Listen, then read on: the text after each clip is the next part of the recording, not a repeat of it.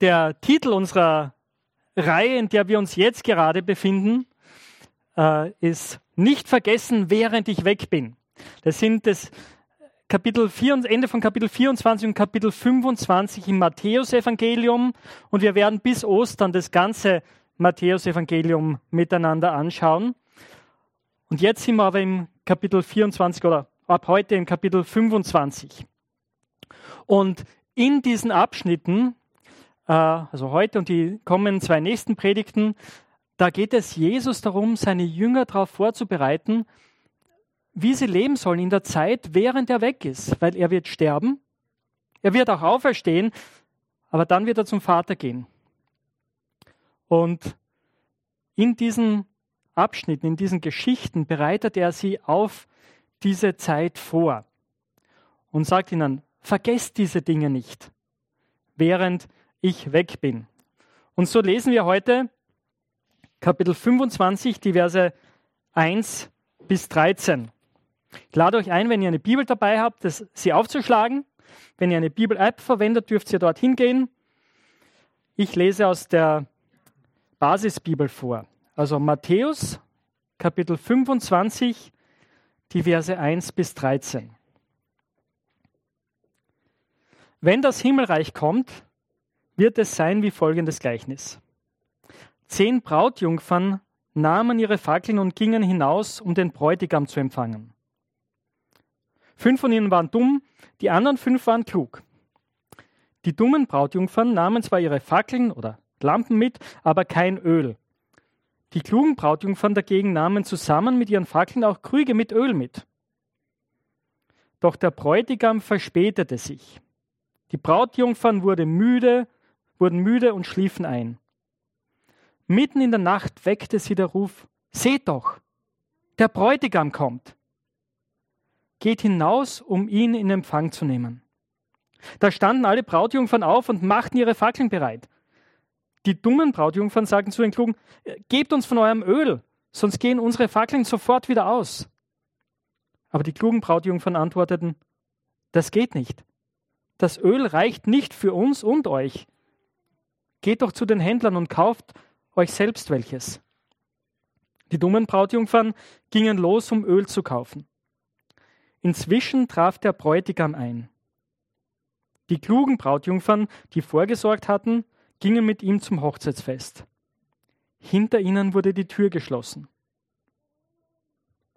Später kamen die anderen Brautjungfern nach. Sie riefen, Herr, Herr, mach uns auf. Aber der Bräutigam antwortete, Amen. Das sage ich euch, ich kenne euch nicht. Bleibt also wachsam, denn ihr kennt weder den Tag noch die Stunde, in der der Menschensohn wiederkommt. Das ist das Wort Gottes. Ja, Herr, und ich bete, dass du durch dein Wort zu uns reden wirst. Heiliger Geist, dass du, der du diese Worte inspiriert hast, sie in unserem Leben lebendig machst, damit wir weise werden damit wir klug handeln. Amen. Der Titel der Predigt heute, kann man die nächste Folie bringen, genau, ist Komm nicht zu spät zur Hochzeit. Komm nicht zu spät zur Hochzeit. Ich weiß nicht, ob du eine Lieblingshochzeitsgeschichte hast. Ich denke, viele von uns haben solche Hochzeitsgeschichten. Wenn du selbst schon verheiratet bist dann denkst du vielleicht an deine Hochzeit zurück, an die wunderschönen Erinnerungen oder auch an die Pannen, die es gegeben hat. Ähm, wenn ich an unsere äh, Hochzeit zurückdenke, dann äh, bin ich dankbar dafür, weil man erkennt seine guten Freunde wirklich daran, dass die schlimmsten Pannen nie bei dir landen als Hochzeitspaar. Ja? Meistens erfährt man sie dann später irgendwann einmal. Aber ähm, Genau, es gibt so verschiedene Erinnerungen, oder, die du vielleicht hast an deine eigene Hochzeit. Oder du warst bei der Hochzeit einer Freundin, eines Freundes mit dabei und das sind schöne Erinnerungen. Vielleicht hast du Kinder, die schon verheiratet sind. Und du denkst an diese Hochzeit. viele verschiedene Erinnerungen. Eben schöne, vielleicht manchmal nicht so schöne, vielleicht manchmal peinliche, gell, das gibt es auch. Ähm, und so erzählt Jesus jetzt hier auch eine Hochzeitsgeschichte. In der Einleitung haben wir eine, einen Psalm gelesen aus dem Alten Testament oder gehört. Und das war so, das Setting da in diesem Psalm ist die, die königliche Hochzeit, gell, der Palast. Und hier ist es eine Dorfhochzeit. Eine Dorfhochzeit, wie Jesus und seine Jünger sie wahrscheinlich selbst erlebt haben oder mehrere erlebt haben, nehme ich an. Ganz typisch für ihre damalige Gesellschaft. Und damals war es so, wenn zwei junge Leute geheiratet haben, dann ist der Bräutigam eben mit seinen Freunden losgezogen gell, und hat die Braut abgeholt. In ihrem Haus, bei ihren Eltern, wo sie zu Hause war. Und war dann auch weg. Und wenn ihr jetzt im Stream zuschaut, dann seht ihr mich jetzt nicht mehr. Und der Punkt war, im Haus der Braut, so wie in dieser Geschichte, haben ein großer Teil der Hochzeitsgesellschaft schon gewartet. Eben auch hier diese Brautjungfern, die mit ihren Lampen da waren und bereit waren, um den Bräutigam zu empfangen, um bei der großen Feier, bei der Party zu leuchten äh, und das Fest auch zu verschönern und ganz besonders zu machen. So wie diese zehn jungen Mädchen hier. Und dann ging das Warten los. Okay? Ich habe das einmal erlebt bei einer Hochzeit, äh, wo die ich mitgestalten durfte. Äh, ist aber alles vorbereitet und ihr kennt das ja, wie das ist, oder? Der Bräutigam wartet schon und äh, die Braut kommt dann erst. Und bei dieser speziellen Hochzeit war es so, die Braut ist im Stau festgesteckt. Und irgendwie hat es eigentlich, aber es hat länger gedauert, bis wir das mitbekommen haben. Und so, die arme Pianistin, das war eine liebe alte Schwester, die am Klavier gesessen hat, die hat ungefähr dreimal den Hochzeitsmarsch angestimmt, weil es irgendwie, er hat gesagt, ich, wir glauben, sie kommt jetzt, wir glauben, sie kommt jetzt. Und sie hat angefangen zu spielen und nach ein paar Tagen haben wir gemerkt, na, doch nicht, gell, falscher Alarm. Ähm, und es war echt ein bisschen unangenehm und peinlich, bis wir gesagt haben, okay, wir unterhalten euch miteinander, wir geben dann rechtzeitig Bescheid, wenn die Braut wirklich kommt. Und genauso ist es in dieser Geschichte, oder? Der Unterschied ist hier in dieser Situation, das ist erwartbar. Nämlich manchmal ist es vorgekommen, dass, dass es noch so Last-Minute-Verhandlungen gegeben hat. Um die Mitgift und so weiter und, und wie das genau ist, was die Braut alles bekommt, was sie mitbringt und so. Äh, das war zu erwarten ja, dass, dass das länger dauert. Und dann hat auch der Bräutigam mit seinen Freunden, also die sind nicht auf schnellstem Wege gekommen gell, zum Haus, sondern die haben den längst möglichen Weg genommen. Vielleicht, wenn die Braut aus einem anderen Dorf war, hat es sowieso gedauert, aber auch im selben Dorf, gell, da hat bei allen Nachbarn vorbeigegangen und alle Nachbarn haben mitgefeiert und mitgejubelt und sich gefreut mit dem Brautpaar. Und es hat lange gedauert. Man musste lange warten. So ist es hier bei dieser Geschichte, oder? Das dauert echt lange, bis sie ankommen und die werden müde. Aber irgendwann, irgendwann erschallt der Ruf, jetzt sind sie da. Das Brautpaar ist gekommen, der Bräutigam ist gekommen, die Feier geht los. Und jetzt bereiten sich alle vor, oder? Fürs große Fest. Und da wird offensichtlich, dass nur fünf vorbereitet sind. Weil das Warten hat so lange gedauert und die Fackeln oder die Lampen, die sie gehabt haben, ist beides möglich, gell? Äh, die brauchten Öl, frisches Öl, damit sie so lange aushalten. Und nur fünf von ihnen hatten so Reserven mit, die anderen nicht. Und die mussten dann sich irgendwo Öl besorgen. Und natürlich das peinliche Ende ist dann, dass sie zurückkommen und als sie zurückkommen und endlich irgendwie sich mit Öl versorgt haben, ist die Tür zu. Das ist eine peinliche Geschichte. Vor allem in der damaligen Gesellschaft. Gell? Es ist wirklich sehr peinlich, wenn sowas passiert. Ich meine, vielleicht kann man auch nachher drüber lachen, oder? Und sie erinnern, Miriam, erinnerst du dich damals an die Hochzeit? als das, den Fünfen das Öl ausgegangen ist und nur wir fünf da waren, es war echt, ja, und, und du lachst vielleicht miteinander und es ist echt eine, so eine Hochzeitsgeschichte, an die man sich erinnert, gell? die im Gedächtnis bleibt. Der Punkt ist natürlich an dieser Geschichte, das ist nicht einfach nur eine lustige Geschichte, die Jesus erzählt. Das ist eine Geschichte, die sehr ernst ist, ja todernst. Der Kontext macht deutlich, oder nicht der Kontext, der, der erste und der letzte Vers dieser Geschichte machen deutlich, wie ernst das ist. Ich lese euch nochmal Vers 1 vor. Wenn das Himmelreich kommt, wird es sein wie folgendes Gleichnis. Und dann das Ende. Bleibt also wachsam, denn ihr kennt weder den Tag, die Stunde, in der der Menschensohn kommt. Jesus erzählt diese Geschichte aber, um etwas deutlich zu machen, wie es sein wird, wenn, wenn er selbst wiederkommen wird, wenn das Reich Gottes kommen wird und dass seine Jünger bereit sein sollen. Und es ist eben schon, es ist eine von mehreren Geschichten, die er in diesem Zusammenhang erzählt. Ja, wir haben eine schon letzte Woche angeschaut und wir werden weitere in den nächsten zwei Wochen anschauen.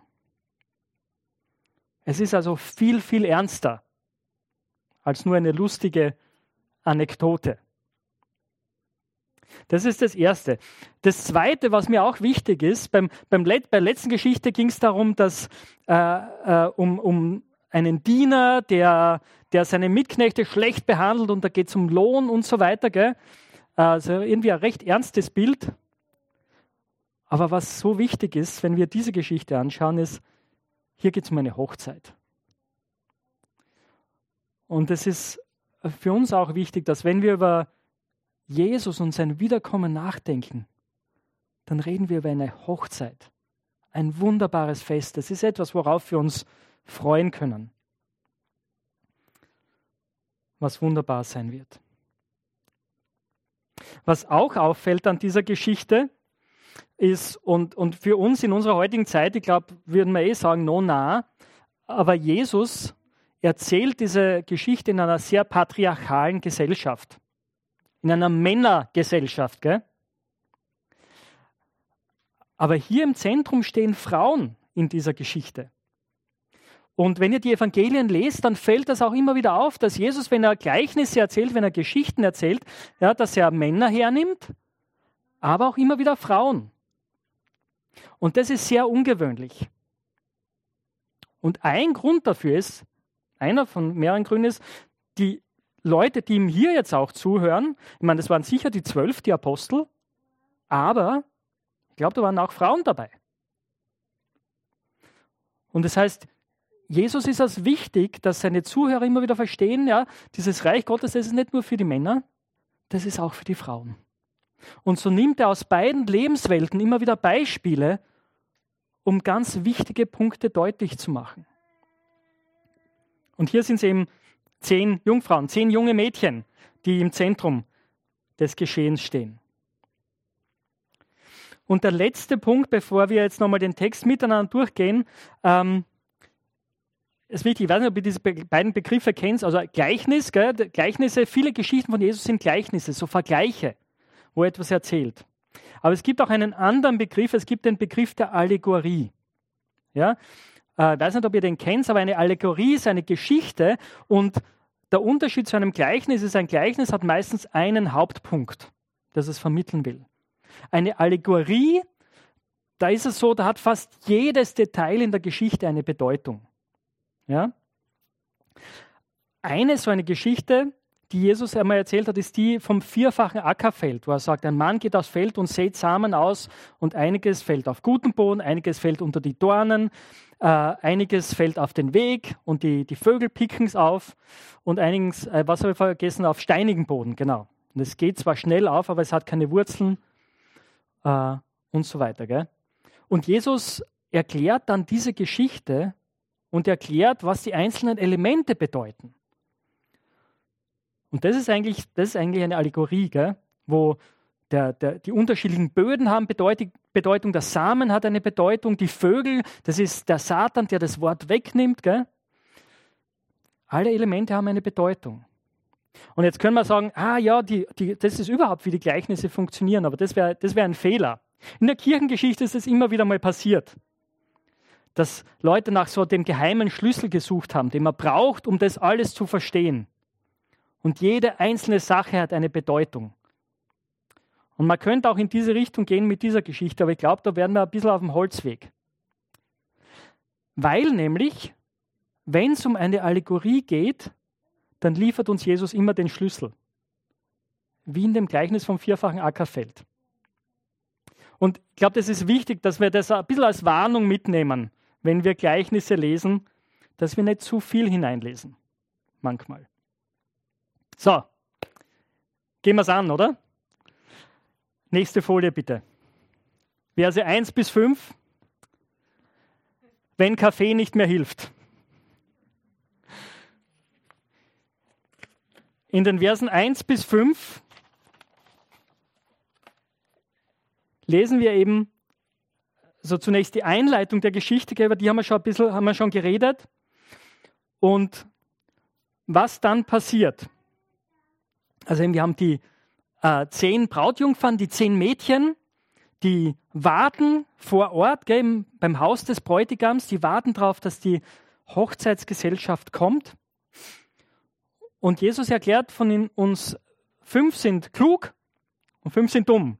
In allen Übersetzungen steht weise und töricht. Gell? Das sind Worte, die so toll klingen, aber mit denen wir vielleicht gar nicht so viel anfangen können. Aber klug und dumm sind, glaube ich, auch ganz gute Begriffe, die es beschreiben. Alle haben ihre Fackeln dabei, ihre Lampen dabei. Eben, das können so Öllampen gewesen sein mit einem Docht, die man nachfüllen konnte, oder auch Fackeln, die mit so Stofffetzen umwickelt waren und die man mit Öl getränkt hat. Und die werden sie brauchen dann bei der Hochzeit eben, um das Fest zu verschönern, um den Bräutigam zu empfangen. Und es ist eine große Ehre für sie natürlich, dass sie da dabei sind. Aber das Problem ist, die Brautgesellschaft lässt auf sich warten, oder? Und es zieht sich hin. Fünf von ihnen waren dumm, die anderen fünf klug. Die dummen Brautjungfern hatten zwar ihre Fackeln mit, aber kein Öl. Die klugen Brautjungfern dagegen nahmen zusammen mit ihren Fackeln auch Krüge mit Öl mit. Doch der Bräutigam verspätete sich. Die Brautjungfern wurden müde und schliefen ein. Geschichte wird ganz langsam, oder? Sie schlafen ein, weil es einfach so lang dauert. Und was auch wichtig ist, sind nicht nur die fünf Dummen, die einschlafen, gell? Alle schlafen ein, weil es so lang dauert. Und das ist ein wichtiger Punkt, weil wenn Jesus im vorigen Gleichnis, in der vorigen Geschichte seine Jünger darauf vorbereitet hat, dass sein Kommen plötzlich sein wird, dann verwendet er diese Geschichte auch dazu, dass ihnen zu sagen, dass es unter Umständen sehr lang dauern wird. Dass das Warten sehr lang sein wird. Dass es schwierig sein wird, so lange auf den Bräutigam zu warten. Und das kennen wir, oder? Wir sind ungefähr ja, 2000 Jahre nach dieser Geschichte. Ein bisschen weniger vielleicht, ja. Und wir warten noch immer, dass der Bräutigam kommt. Und immer wieder hat es Zeiten gegeben in der Kirchengeschichte, oder, wo, wo die Christen gedacht haben, jetzt ist es soweit. Der Bräutigam kommt. Aber wir sehen es, okay, es war falscher Alarm. Wir warten noch. Wir brauchen Ausdauer. Und das ist nicht immer leicht. Und manchmal schlafen wir ein. Da hilft auch kein Kaffee mehr. Hilfen alle Aufputschmittel nichts, gell? Manchmal vergessen wir es und wir schlafen ein. Das ist dieser Punkt in den ersten fünf Versen. Es dauert. Sie warten und irgendwann schlafen sie alle ein. Das zweite ist, der zweite Punkt, in den Versen 6 bis 9, wenn Panik nicht hilft. Oder? Plötzlich, plötzlich kommt dieser Ruf mitten in der Nacht. Es kann sein, dass es bedeutet, es um Mitternacht oder einfach mitten in der Nacht irgendwann. Und das ist übrigens durchaus realistisch, gell? dass das so lange gedauert hat und dass mitten in der Nacht dann das Fest losgeht. Aber so an der Ecke steht irgendwer jemand, als um die, wo es um die Ecke geht bei der Gasse und ruft, der Bräutigam kommt, sie sind da. Plötzlich mitten in der Nacht kommt dieser Schrei. Und die schrecken alle auf, reiben sich den Schlaf aus den Augen, machen sich fertig. Und, und es ist geschäftiges Treiben und sie richten ihre Fackeln her. Und plötzlich entdecken die fünf dummen Jungfrauen, Brautjungfern, dass sie zwar ihre Fackeln dabei haben und sie zünden sie an, aber die Fackeln gehen immer wieder gleich aus. Und sie brauchen Öl, um die Fackeln am Brennen zu halten. Die klugen Brautjungfern, die machen ihre Krüge auf, tränken ihre Fackeln oder fühlen nach bei ihren Lampen und sie haben Licht und Feuer. Und jetzt bricht Panik aus, oder? Was sollen wir tun?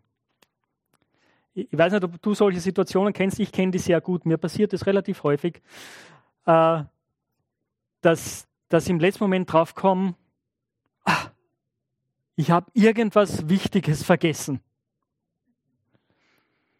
Und dann wird dir plötzlich ganz heiß und ganz kalt und, und du verfällst in Panik, oder? Und versuchst noch das zu finden, was du irgendwo verlegt hast oder dich fertig zu machen, die Vorbereitungen, die letzten Vorbereitungen zu treffen, die du nicht getroffen hast. Manchmal geht es gut, manchmal geht es schief. Und so ist es bei den fünf dummen Brautjungfern, oder? Sie verfallen in Panik. Was sollen sie jetzt tun? Und sie sagen zueinander, gebt uns doch von eurem Öl, damit, damit wir auch was haben. Aber die sagen, das, das tut uns leid, das geht nicht. Wenn wir das machen, dann habt ihr zu wenig und wir haben zu wenig und niemand von uns hat Licht. Was wird das für eine Katastrophe sein beim Hochzeitsfest? Keine Partybeleuchtung, die Technik fällt aus. Sorry. Das wäre eine unheimliche Blamage. Und sie sagen, na, geht, geht's zu den Händlern und besorgt euch noch Öl. Das kommt uns relativ unrealistisch vor. Gell? Selbst in Wien im 21. Jahrhundert, irgendwann sperren die Geschäfte zu. In Amerika geht das vielleicht. Aber in der Dame, im, genau, im Dorf damals, gell, du hast gewusst, wo du selbst mitten in der Nacht hingehst. Und vor allem in einer Nacht, wo eine Hochzeit war, du hast gewusst, okay, da, dort kann ich hingehen, da, da kriege ich noch Öl. Also es ist nicht völlig unrealistisch. Also ziehen sie los und, und versuchen, ihre Ölvorräte aufzufüllen. Aber während sie weg sind, gell, sie besorgen ihr Öl, kommt der Bräutigam mit der Brautgesellschaft. Und es ist ein, ein toller Empfang. Alle freuen sich, alle jubeln.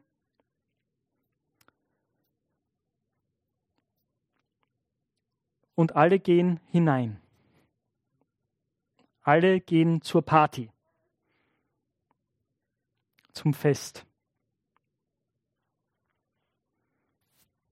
Und das bringt uns zu den Versen 10 bis 12 wenn Klopfen nicht hilft. Was nämlich passiert ist, die Hochzeitsgesellschaft und die mit den fünf Brautjungfern, die da sind, die gehen hinein ins Haus, in den Innenhof, gell? und die Türen werden geschlossen, werden zugemacht. Und es ist eine großartige Feier im Gange. Und irgendwann kommen die anderen fünf zurück. Sie haben Öl gefunden, gekriegt und endlich sind sie da. In Vers 11 steht das, oder? Später kamen die anderen Brautjungfern nach. Sie riefen, Herr, Herr, mach uns auf. Wir sind zwar zu spät, aber endlich sind wir da. Und, und Herr, Herr, gell, sie rufen zweimal, das ist immer so eine, eine dringliche Bitte in der Bibel, wenn wir das lesen. Bitte mach uns auf, sie klopfen an die Tür. Aber die Antwort ist, der Bräutigam kommt an die Tür auf die andere Seite und sagt, wer seid ihr? Was wollt ihr hier? Ich kenne euch nicht. Auf gut Wienerisch klingt es fast so wie Schleichzeug. Das ist eine heftige Antwort, oder? Das ist eine sehr peinliche Situation für diese fünf Mädchen in der Geschichte. Bräutigam sagt, Amen, da sage ich euch, ich kenne euch nicht. Das Klopfen hilft nicht. Die Tür wird nicht geöffnet, weil es zu spät ist in dieser Geschichte.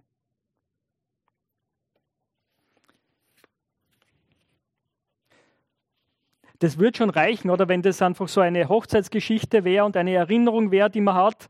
Und wenn du vielleicht bei den fünf Dummen dabei warst, das ist echt das denke ich oft, das wäre nie passiert. Aber wir haben schon vorher gesagt, es ist ein Gleichnis. Es ist nicht einfach nur eine Geschichte, es ist eine lebenswichtige Geschichte für uns als Menschen, die Jesus nachfolgen, als Leute, die hier in der Gemeinde zusammenkommen und sein, Wort hören. Das ist für uns wichtig. weil irgendwann die Tür zu ist, weil irgendwann die Gelegenheit vorbei ist, beim Hochzeitsfest dabei zu sein. Ich möchte noch mal mit euch dieses Gleichnis ein bisschen anschauen. Manchmal, wenn du Filme anschaust oder Serien, manchmal gibt es so, äh, es gibt dieses Mittel des äh, Flashbacks oder einfach, dass man in einem Film zurückspringt in der Handlung, oder? So zehn Wochen früher was damals geschah. Und, und diese Szene hilft dir dann zu verstehen, wie es zu dem Punkt gekommen ist. Und das ist sehr, sehr wichtig bei dieser Geschichte. Einfach darüber nachzudenken, wo ist die Sache schiefgegangen? Wo ist der springende Punkt? Es ist offensichtlich nicht am Ende, oder? Weil sonst wären sie noch reingekommen. Na, der springende Punkt ist am Anfang, oder? Jesus sagt es gleich in seiner Einleitung zu der Geschichte, fünf sind dumm, fünf sind klug. Was ist der Unterschied? Ich meine, alle sind Brautjungfern, alle sind junge Mädchen, alle haben ihre Lampen dabei, ihre Fackeln dabei. Aber nur fünf davon haben einen Ölvorrat dabei. Fünf davon sind vorbereitet aufs lange Warten die anderen nicht. Jetzt könnte man sagen, ah, genau, ja, was ist das Öl? Gell? Was ist es, was ich haben muss, damit ich bereit bin? Und da trifft man so ein bisschen in die Allegorie ab, manchmal. Und das ist passiert. Gell? Und, und vielleicht lest, kennt ihr Kommentare, wo man das liest und manche sagen, ja, das Öl ist der Heilige Geist. Manche sagen, na, das Öl sind die guten Werke, die man haben muss und so weiter und so weiter. Da gibt es viele verschiedene äh, Dinge. Ich glaube, das Öl ist ja einfach nur Öl. Aber es steht für etwas. Es weist auf etwas hin. Es weist nämlich darauf hin, dass, man, dass ich Verantwortung übernehmen muss. Dass ich Verantwortung übernehmen muss, solange Zeit ist. Weil ich glaube natürlich, ich meine, wenn wir jetzt über eine Geschichte spekulieren, ist es immer so, ja, eh, aber der Punkt wäre am Anfang gewesen, wenn so die zehn beieinander stehen und alle haben ihre Lampen und Fackeln dabei und so und sie schauen einander an, aha, was hast du für ein Kleid an, was habe ich für ein Kleid an, ah, das gefällt mir besser als das andere und so. Gell? Das eine sagt, Moment, also ich habe meine Lampe, aber ich habe irgendwie kein Öl dabei und die haben Öl dabei. Ich glaube, es wäre gut, wenn ich mich jetzt darum kümmern würde, Öl zu besorgen. Das wäre der Punkt gewesen, oder? Wo die fünf sagen, hey, Moment, wir haben kein Öl, wir, wir brauchen Öl, kümmern wir uns jetzt darum. Oder? Und genauso ist es bei uns. Es ist so wichtig, dass wir uns jetzt um unsere Beziehung mit Jesus kümmern, solange Zeit ist. Ich komme, Entschuldigung, die letzte Folie, gehen wir zu, äh, da ist sie eh, eh schon oben, genau. Du musst jetzt deine Beziehung zu Jesus klären. Das ist der erste ganz wichtige Punkt in diesem Gleichnis.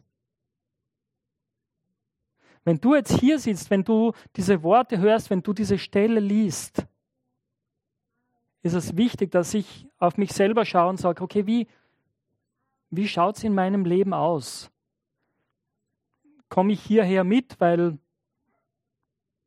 meine Eltern, mein Ehepartner hier in die Gemeinde geht und vielleicht halte ich das ja alles für ganz gut und sinnvoll.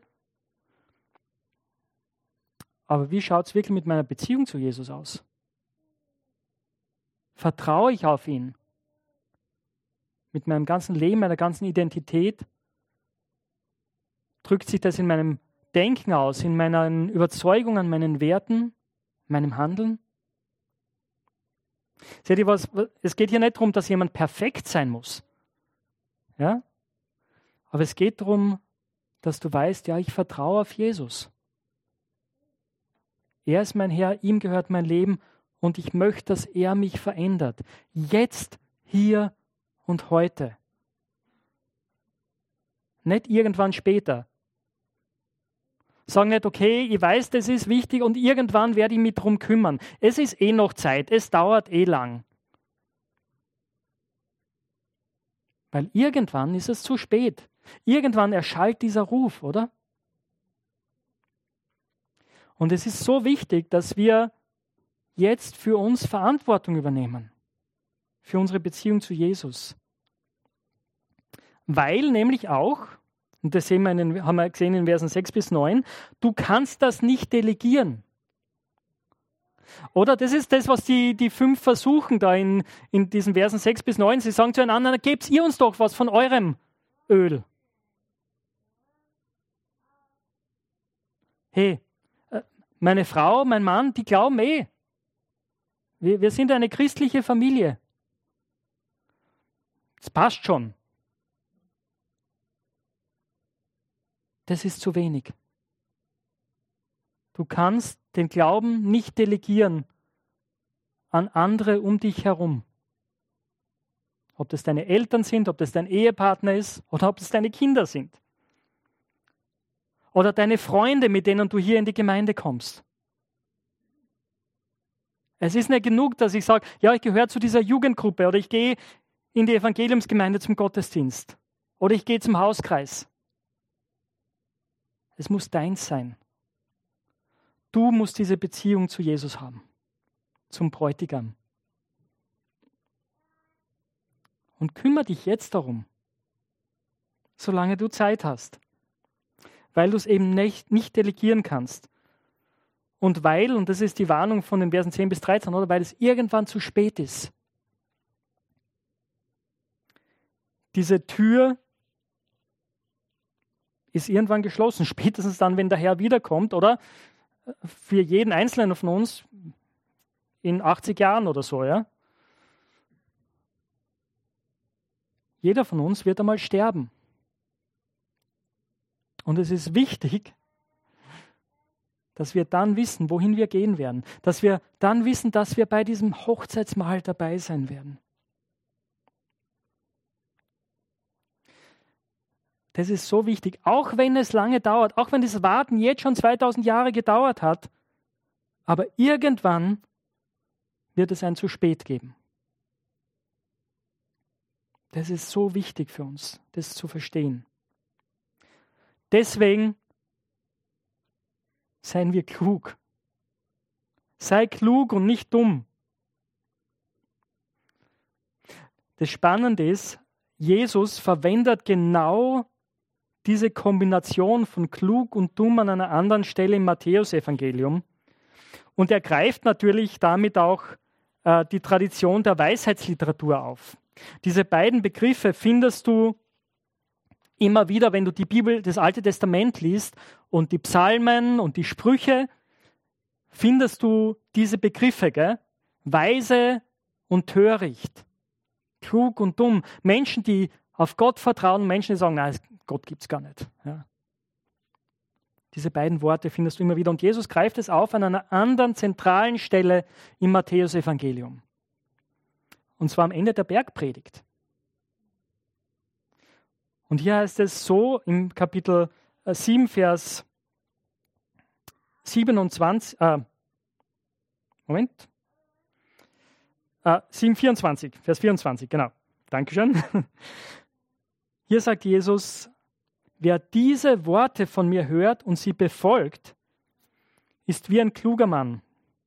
Er baut sein Haus auf felsigem Boden. Dann kam ein Wolkenbruch, die Flüsse traten über die Ufer, die Stürme tobten und rütteln an dem Haus, doch es stürzte nicht ein, denn es war auf felsigem Untergrund gebaut. Wer die Worte von mir hört und sie nicht befolgt, ist wie ein dummer Mann. Er baut sein Haus auf sandigem Boden, dann kam ein Wolkenbruch, die Flüsse traten über die Ufer, die Stürme tobten und prallten gegen das Haus. Da stürzte es ein und fiel völlig in sich zusammen. Wiederum, oder? Die Männerwelt hier, gell? Ähm, aber ein kluger Mann, ein dummer Mann. Was ist der Unterschied zwischen den beiden? Jesus sagt es ganz am Anfang, wer diese Worte von mir hört und sie befolgt oder kann man übersetzen, sie tut, sie in die Praxis umsetzt. Das bedeutet, du musst das, was du von Jesus hörst, musst das einmal verstehen natürlich.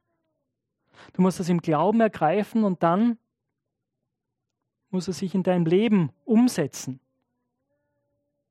Dein Denken, deinen Willen, dein Handeln bestimmen.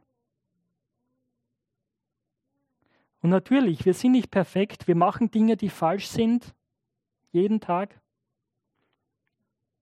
Aber die Frage ist, sagen wir, ja Herr, bitte präg mich. Ich gehöre dir. Ich möchte mit dir leben. Ich möchte von dir verändert werden. Das ist die Haltung eines klugen Menschen. Das ist mein Gebet für mich und für dich, dass wir solche Menschen sind, die von Jesus geprägt werden,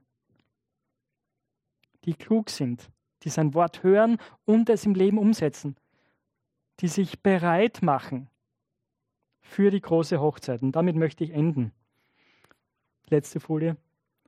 Mach dich jetzt bereit für die große Hochzeit. Mein Gebet für uns ist, für mich und für dich ist, dass wir dabei sein werden. Wir werden ein bisschen später wird uns Judith was vorlesen noch das diese große Hochzeit beschreibt. Und es ist ein, ja, es kann mit Worten zu beschreiben, wie großartig, wie schön das sein wird. Tu alles dafür. Tu alles jetzt dafür, um dann dabei zu sein. Ich möchte mit uns beten.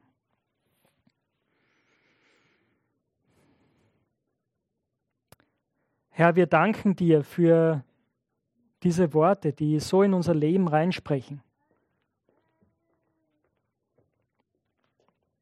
Ich bete für jeden von uns, dass wir,